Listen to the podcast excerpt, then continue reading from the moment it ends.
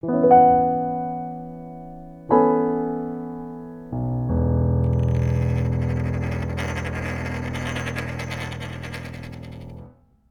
hallo, hier ist Blockchain Espresso und wir sprechen heute über den Etherist-Workshop, der am 29. Oktober in Mittweida stattfand. Der Ralf und der Mario waren Entsendete, Entsandte des DeFi Jetzt Podcast-Teams und haben dort teilgenommen. Und ich spreche jetzt heute mit Ihnen beiden darüber, was dort passiert ist.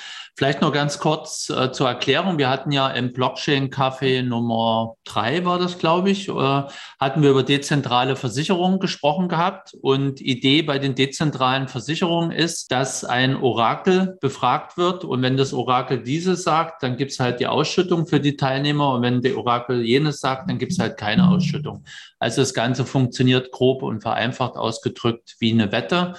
Und äh, niemand muss jetzt da irgendwie eine Schadensmeldung einreichen, sondern es wird aufgrund von Orakelmeldungen eine Kompensation für irgendein Geschehenes ausgeschüttet oder auch nicht. Ja, zur Erklärung noch, ich gebe da mal eine kurze Einführung, wie der Workshop gelaufen ist. Zur Erklärung, ein Oracle ist also eine Schnittstelle zu einem externen Sensor oder einem externen IT-System, welches dann äh, IT-Meldungen bzw. digitale Meldungen entsprechend in die Smart Contracts entscheidungsbasiert einspeist und der Smart Contract trifft dann die programmierte Entscheidung, kommt es zu einer Auszahlung oder nicht.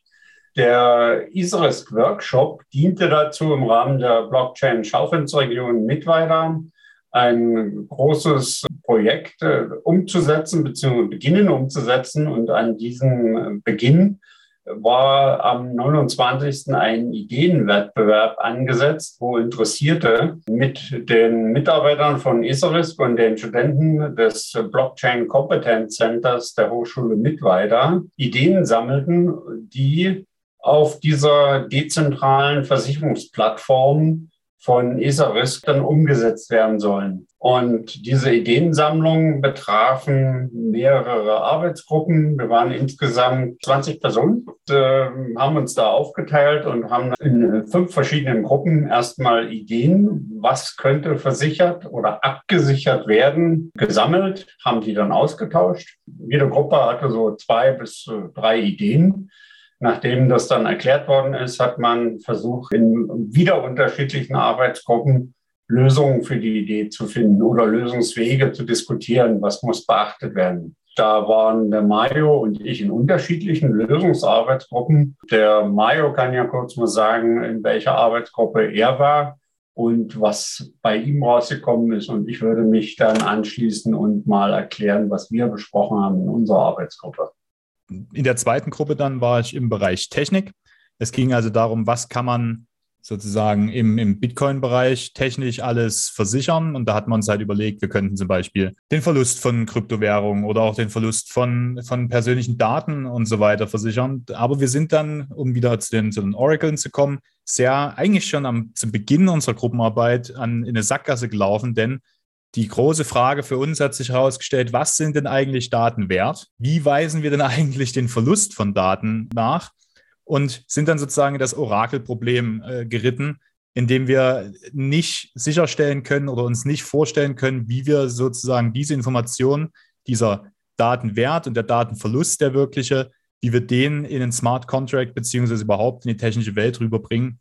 Da hat der Herr Christoph dann, der, der Herr Musenbrock dann auch gesagt, also äh, wenn wir das an dem Abend gelöst hätten, dann wären wir noch äh, auf einen Schlag Milliardäre geworden, denn wir sind ja nicht die Einzigen, die sich an dem äh, dem Orakelproblem den Kopf zerbrechen. Auf jeden Fall, ich fand es sehr gut rundherum. Es war eine schöne Gruppe. Beim nächsten Mal gehe ich nicht in den Technikbereich. Es war ein bisschen unbefriedigend, da halt wirklich dieser, man ist da einfach an die Wand gefahren mit dem Thema, mit dem Thema Technik.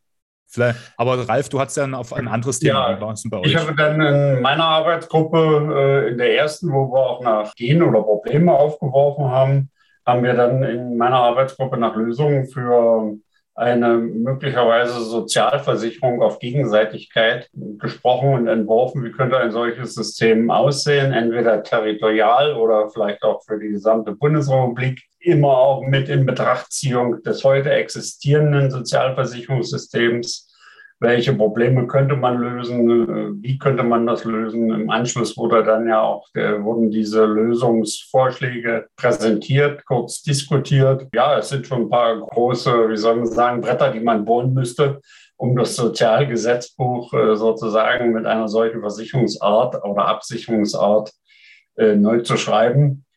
Aber darum geht es ja, auch hier Ideen zu finden, die umsetzbar oder noch nicht umsetzbar äh, sind, sodass man innerhalb dieses Projektes äh, im Rahmen der Blockchain-Schaufensterregion mit weiter auch Dinge umsetzt, die, äh, ich sag mal, innerhalb von zwei Jahren einen praktischen Mehrwert oder ein produktives Stadium erreichen können. Ich glaube oder bin mir sicher, dass wir beide hier mal in einem frühen, extrem frühesten Stadium wo die Versicherungswelt, die ja, wie uns dargestellt wurde, noch komplett schläft und äh, die Zeichen der Zeit noch nie so richtig erkannt hat, bin mir sicher, dass wir dort einige zukünftige Gründer von Versicherungsstartups kennengelernt haben, die in den nächsten drei bis fünf Jahren vielleicht mit neuen Ideen und neuen Unternehmensgründungen in diesem Umfeld dezentralisierte Versicherungen um die Ecke kommen. Das war's mit dem dieswöchigen Blockchain Espresso. Schaltet nächste Woche wieder ein. Folgt uns auf Telegram oder auf YouTube. Also bis zum nächsten Mal. Ciao. Ciao.